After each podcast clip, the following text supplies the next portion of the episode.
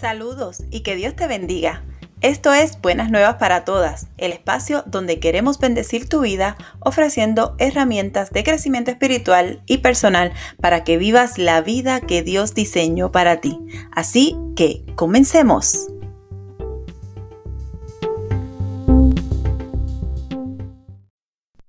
Dios te bendiga y gracias por estar aquí una semana más. Mi nombre es Yesenia y soy la host de este maravilloso espacio que Dios me ha permitido tener para compartir contigo cada semana este contenido que yo sé que edifica tu vida porque viene y proviene directamente del corazón de Dios para ti y para mí, para enriquecernos y hacernos crecer y vivir la vida a plenitud que Él diseñó para nosotras. No sé cuántas veces te interrumpieron mientras tratabas de expresar cómo te sentías.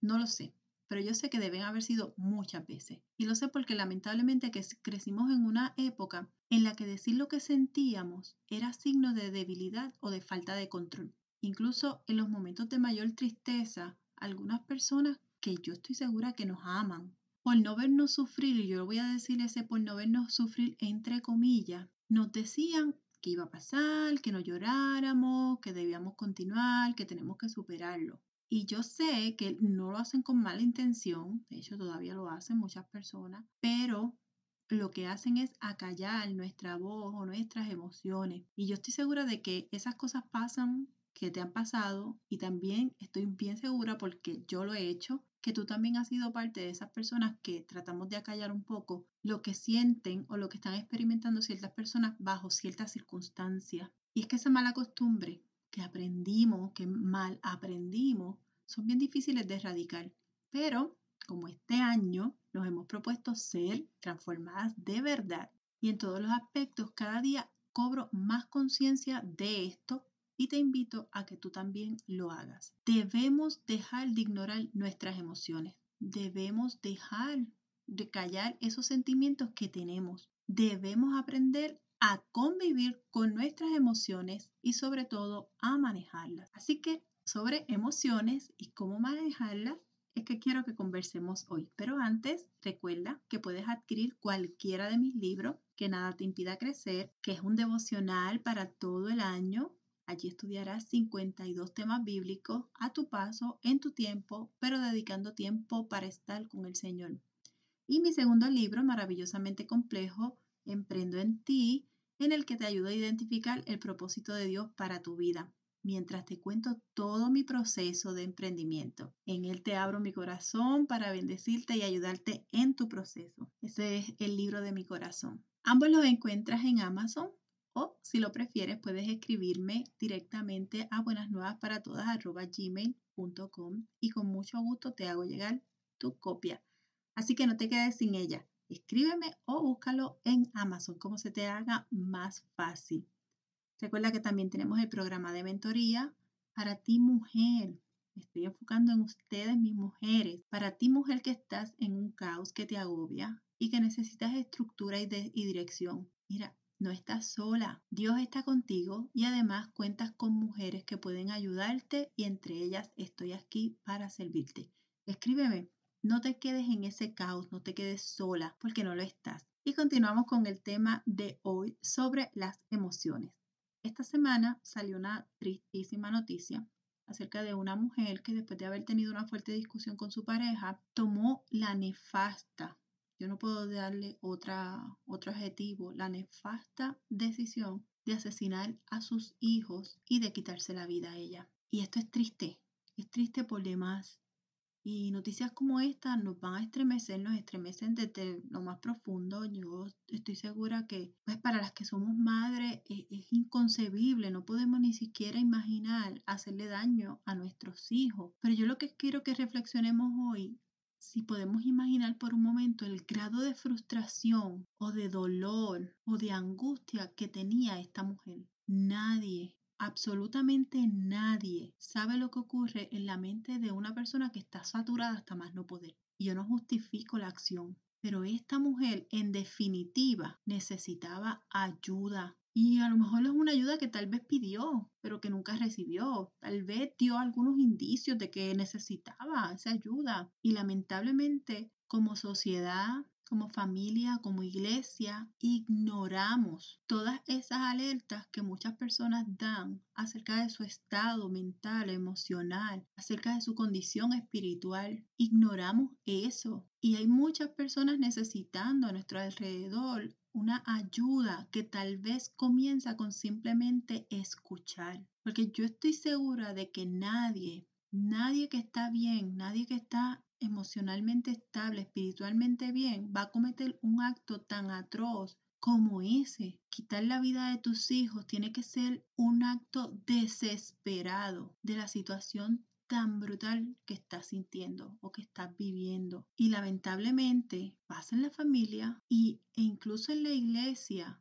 Nos han enseñado, enseñado a callar, callar para no afectar el supuesto testimonio, callar para que la gente no esté hablando o para que no se enteren, porque ese que dirán que creemos que se ha ido erradicando, no, si fuera así no estuviéramos exponiendo tanto en las redes sociales quienes somos supuestamente. Y hoy en día estamos expuestos a esa, yo digo sobreexpuestos, a esa vida en apariencia perfecta, pero que en en esencia o en el fondo están vacías. Y yo quiero compartir contigo porque los grandes de la Biblia, esos, esos grandes héroes que nosotros leemos, y que nos sirven de inspiración, no estaban exentos de todas estas cosas que a nosotros nos suceden. Y David, que fue rey, un guerrero, y que venció mucha batalla y que fue eh, Dice la palabra que David fue un rey conforme al corazón de Dios. Era un hombre que pasó por muchas depresiones y que vivió muchos tiempos de verdadera angustia y de, verdadero dolor. Incluso en su momento más fuerte, en su depresión más grande que fue eh, por causa de, del pecado, él escribe el Salmo 32 y yo quiero compartir contigo lo que dice ese Salmo 32 del 3 al 4. Dice, mientras callé, se envejecieron mis huesos. En mi gemir todo el día, porque de día y de noche se agravó sobre mí tu mano, se volvió mi verdor en sequedad de verano. Esa palabra, mientras callé, se envejecieron mis huesos, tiene que hacernos reflexionar a nosotros, porque callar es como consumirse, es dejar que lo que nos está afectando permanezca dentro de nosotros hasta el punto de hacernos estallar. Y eso no podemos minimizarlo. Tenemos que entender que lo que nos está pasando en el interior en algún momento se va a reflejar en nuestro exterior. No lo podemos evitar. Si no lo aprendemos a manejar, lo que nosotros estamos sintiendo, frustración, ansiedad, tristeza, cualquiera de esas emociones, si no aprendemos a exteriorizarlas de manera adecuada, a trabajarlas, van a detonar, van a detonar y por eso es que escuchamos muchos casos que son bien difíciles de entender, no los podemos comprender porque humanamente no estamos preparados para escuchar una noticia que diga que una mamá le quitó la vida a sus hijos y después se suicidó. No estamos listos para eso o no queremos estar listos.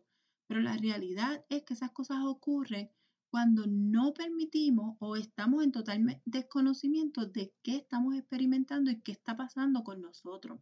Y es importante que nosotros entendamos que nosotros no somos nada más que un cuerpo físico o que nosotros nada más tenemos que robustecer nuestra parte espiritual. Las tres áreas de nuestra vida deben estar en total equilibrio. Debemos trabajar con nuestro cuerpo, debemos trabajar con nuestro espíritu y debemos trabajar con nuestra mente y con nuestra área emocional. Tenemos que trabajar las tres áreas porque si le damos de comer más a una que a la otra, esa a la que no le estamos dando suficiente cuidado, suficiente alimento, siempre va a tener un padecimiento, va a carecer porque obviamente no le estamos no la estamos cuidando. Una vez escuché una hermosa predicación de un pastor que me encanta escuchar y él dice que su mamá siempre le decía que las heridas tapadas no se curan. Y yo no sé cuántas de ustedes se acuerdan, pero cuando notábamos un golpe o cuando nuestros hijos se daban un golpe, pues nuestras mamás venían a nosotros y nos soplaban, ya, ya, ya, y soplaban, soplaban y mágico, se curaba nuestro golpe. O soplábamos la herida de nuestros niños y rapidito se les olvidaba y se les quitaba el llanto y seguían. La herida tapada simboliza todo eso que estamos callando, que estamos guardando. Un médico siempre va a recomendar que cuando nosotros tenemos una herida grande, ¿qué hagamos? la mantengamos expuesta y la lavemos constantemente. Mucha agua y jabón es lo que nos dicen mucha agua y jabón hasta que sane. Y eso tiene mucho sentido, no solamente para nuestro cuerpo físico. Si yo tengo una herida en mi interior por cualquier cosa que haya ocurrido en mi vida, cualquier cosa, miren, desde un incidente malintencionado, una pérdida, un sueño sin cumplir, cualquier circunstancia, un ataque, cualquier circunstancia que nos haya, nos haga sentir eh, emocionalmente devastado, es una herida, causa una herida. Pues esa herida, si la ocultamos, si no la trabajamos, esa herida no va a sanar. La única forma que las heridas emocionales se sanan es tratándolas. Mientras estamos ocultos detrás de ese velo de la perfección que hoy en día queremos estar, nadie va a poder ayudarnos. Y poco a poco nos vamos a ir consumiendo. Las emociones son parte de nuestra esencia. Somos físico, espiritual y emocionales. Y lamentablemente hemos estado ocultando nuestra parte emocional. Todos estos últimos episodios hemos estado hablando acerca del orden, acerca de minimizar en nuestros espacios. La mente también necesita ser limpia, ser curado, necesitamos ser sanados. Por eso es que a veces no encontramos respuesta a ciertas situaciones espirituales y es porque no son asuntos espirituales, son asuntos emocionales. Cuando nosotros empecemos a trabajar nuestros asuntos emocionales, mientras estamos trabajando nuestros asuntos espirituales, vamos a ver cómo el Señor nos va desarrollando y nos va capacitando y sobre todo va revelando a nuestra vida todo lo que debemos hacer para estar mejor. Pero mientras no aprendemos a gestionar lo que estamos sintiendo, no vamos a ser verdaderamente libres y debemos enfrentarnos a cuál es nuestra verdad. ¿Recuerdan lo que Jesús dijo? En Juan 8:32, Jesús dice, y conoceréis la verdad y la verdad os hará libre. Jesús es la verdad, estamos claros en eso. Pero cuando venimos a Él y dejamos que Él escudriñe nuestro interior, nuestra verdad va a salir a la luz. Y Él lo hace no para juzgarnos, lo hace para sanarnos. Él descubre nuestra verdad y nos hace enfrentarnos a esa verdad para que seamos realmente sanos. Yo recuerdo cuando yo eh, estaba en la iglesia como joven que nuestra maestra, que era excelente maestra, Dios la bendiga donde quiera que esté, nos contó que ella ya de adulta, una persona allegada a ella, falleció y cuando ella fue al velorio, pues allí ella se dio cuenta o vino a su mente que esa persona había abusado de ella cuando era niña. Y ella dice que eso era algo que su subconsciente había bloqueado por alguna razón. Claro, los, los psicólogos dicen que lo hace para, el, el, subconsciente lo hace para proteger al niño. Pero parada frente al féretro, ella vino ese, esa, ese recuerdo y ella supo que tenía que trabajarlo, que tenía que manejarlo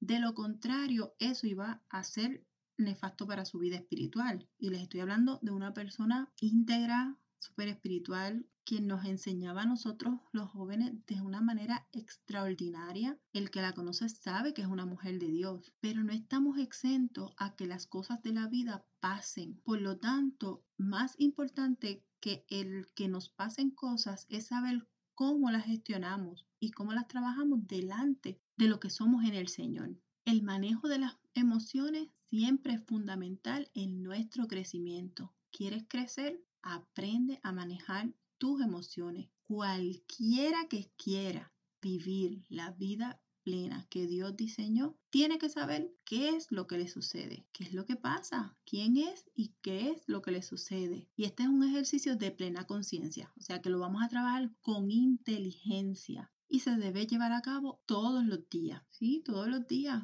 Porque si cuando vamos delante del Señor nosotros no podemos decirle al Señor qué estamos sintiendo, pues nuestras oraciones se vuelven vanas. Cuando nosotros nos presentamos delante del Señor, mira, si estamos tristes, tenemos que decirle al Señor que estamos tristes. Si estamos confundidos, así mismo se lo tenemos que decir. Si lo que estamos sintiendo es desesperanza, es angustia, es miedo, es enojo, es frustración, es ansiedad, es todas esas cosas que nos están, que nos hacen sentir las diferentes situaciones. Cuando vamos delante del Señor, es el momento para decirle al Señor tal y como lo estamos sintiendo. Vamos a presentarnos delante del Señor tal y como, esto, cómo estamos. ¿Cómo puedo dejar las cargas delante de la presencia del Señor si no sé qué cargas son las que estoy cargando? Porque a veces nosotros solamente estamos pendientes de lo externo, de lo que podemos ver, pero no nos damos cuenta que lo que podemos ver es el resultado de lo que no estamos viendo. Y esto sí que se maneja en el mundo espiritual.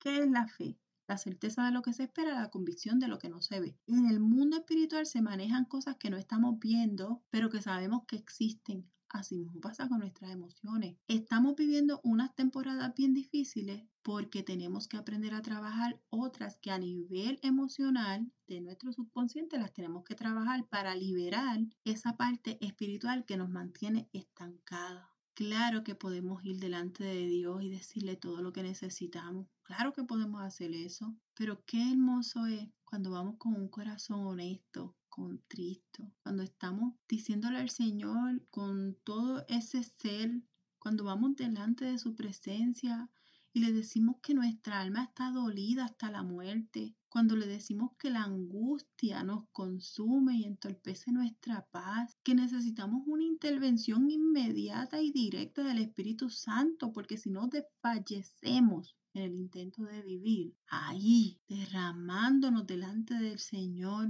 y diciéndole todo lo que le, todo lo que sentimos, ahí es donde nosotros vamos a sentir una sanidad real. Y esa es la actitud que Dios espera. Cuando Él dice, traigan sus cargas a mí, es eso. Vamos a llevarle todo eso que estamos sintiendo. Y así vamos a aprender a comenzar a gestionar nuestras emociones. Porque si podemos ir delante del Señor y decirle, papá, me pasa esto, siento esto, estoy triste, siento que no puedo continuar, me siento depresiva, porque la angustia, el dolor, el miedo, la incapacidad de continuar no me deja. ¿Usted cree que el Señor no va a tomar acción cuando nosotros vamos delante de Él con una oración tan honesta como esa? Claro que sí. Más que darnos algo material, el Señor quiere mantenernos a nosotros. Nosotros somos su creación, somos el objeto de su amor. Por lo tanto, Él va a cuidar de nosotros. Y cuando nosotros aprendemos a hacer eso, vamos entonces a aprender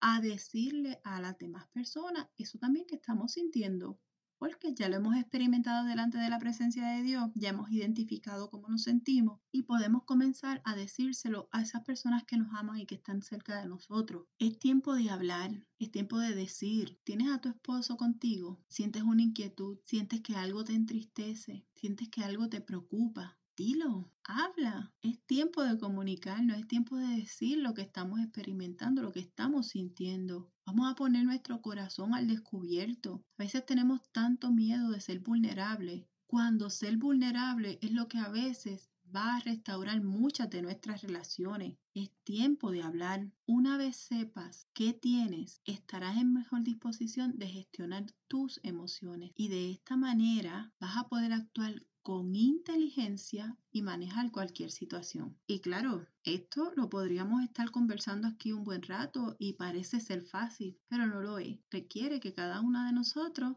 trabaje en su interior, en su mente, se llene de valentía como la mujer valiente que Dios diseñó que somos, que asumamos qué es lo que estamos sintiendo y comencemos a trabajarla, a trabajar nuestras emociones. Por eso que hoy quiero darte estas tres recomendaciones. Cuando estás experimentando un estado emocional que desajusta tu día y, yo creo que son más frecuentes de lo que, de lo que nos gustaría reconocer. Haz esto, detente un momento y vamos a reflexionar acerca de lo que nos está pasando. Y lo primero es que identifiques qué es lo que está causando esa emoción. Identifica, por ejemplo, la pérdida de un ser amado va a causar mucha tristeza. Todos vamos a llorar cuando alguien que amamos se va, ya sea que muera o ya sea porque ya no va a estar más tiempo con nosotros, porque se muda incluso, eso va a traer tristeza. Pero la tristeza no es la, única emoción que vamos a experimentar en un proceso de, de, cuando alguien a quien amamos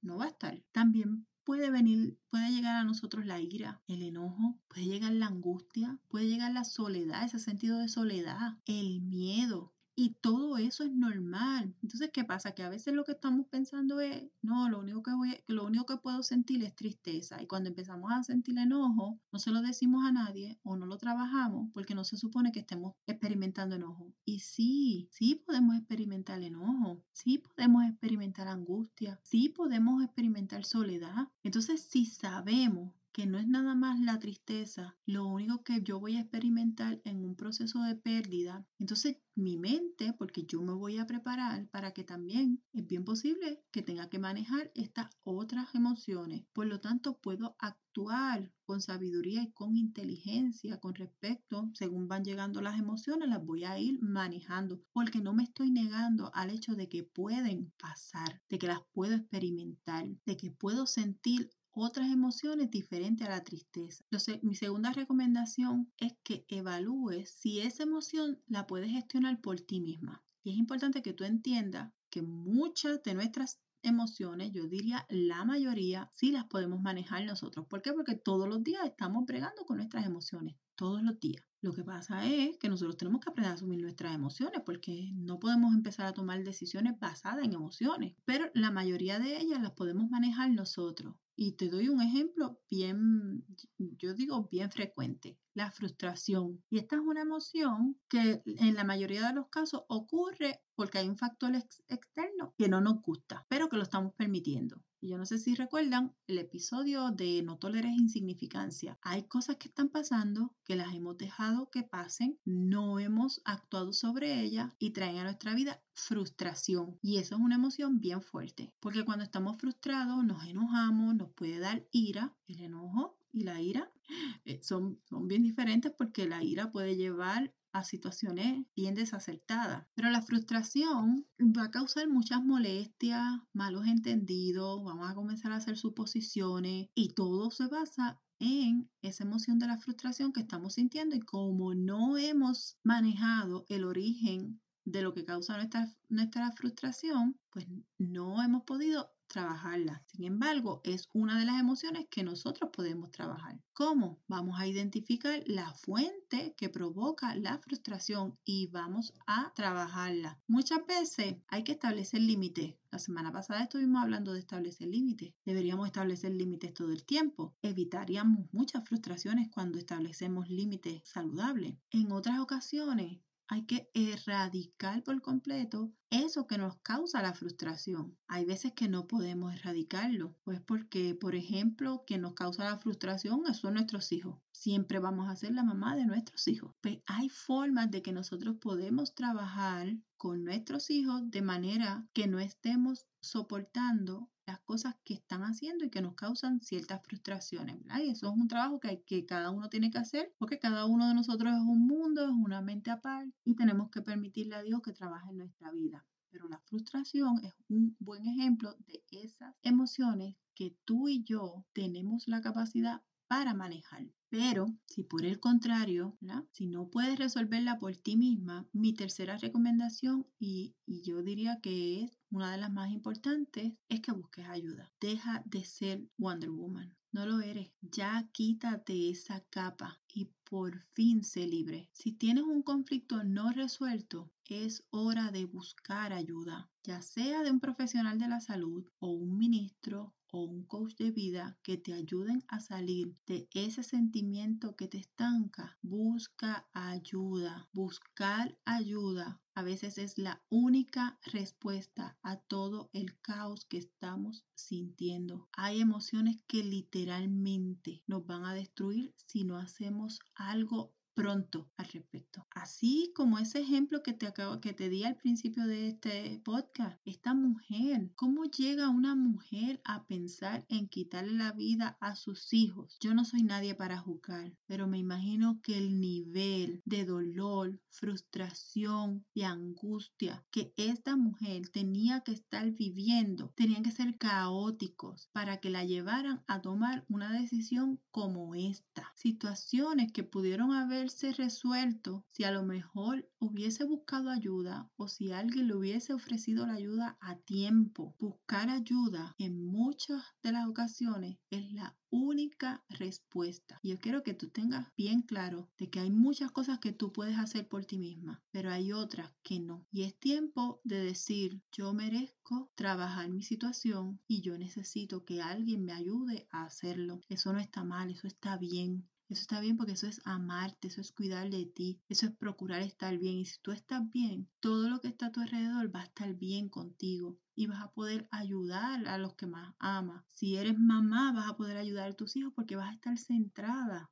Vas a estar bien. Dejemos de caminar en automático. ¿Sabes qué? Dios nos quiere libres y eso incluye libres para reconocer quiénes somos, qué nos está pasando, para decir, hoy me siento triste por esto, esto y esto. Y la forma de salir de esa tristeza es haciendo esto, esto y esto otro. Señor, vengo delante de ti porque hoy no puedo más con la angustia que siente mi corazón y mi alma. No puedo sola, Señor. Necesito tu intervención. O toma el teléfono ahora mismo y llama a esa persona que puede ayudarte y dile, no puedo más. Necesito ahora mismo ayuda inmediata porque esta situación me supera. Y eso está bien. Está bien pedir ayuda. Está bien que manejes tus emociones.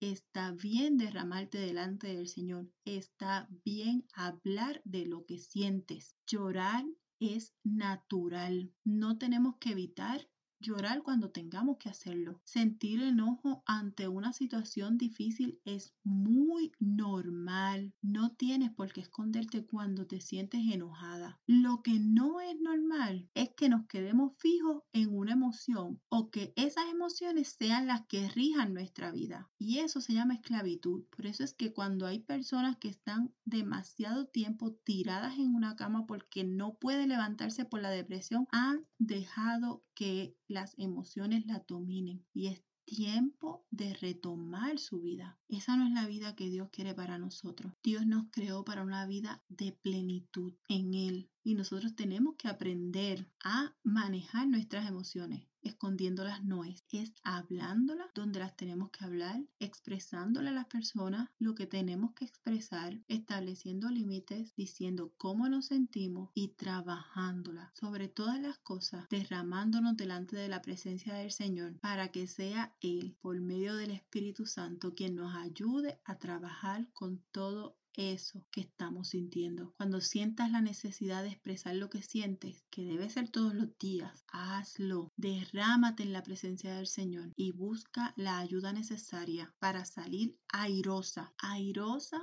de esa situación. No te quedes, no calles tu emoción. Sé libre, libre porque fuiste creada para vivir en libertad. Te bendigo, espero que estas palabras hayan sido de bendición para tu vida y que te ayuden a tomar decisiones asertivas para ti. Si esta palabra fue de bendición, yo te pido por favor que la compartas con otras mujeres que yo sé que también necesitan escuchar esto compártela. Y si estás por ahí en Apple Podcast o en Spotify, déjanos esas cinco estrellitas para que más vidas lleguen a escuchar esta palabra que Dios ha enviado. Recuerda que también puedes seguirnos en las redes, nos encuentras como Buenas Nuevas para Todas. Allí pues, estamos compartiendo contenido de valor, además que puedes escribirme. Me encantaría conocerte y saber qué estás pensando. Nos vemos la próxima semana. Dios te bendiga.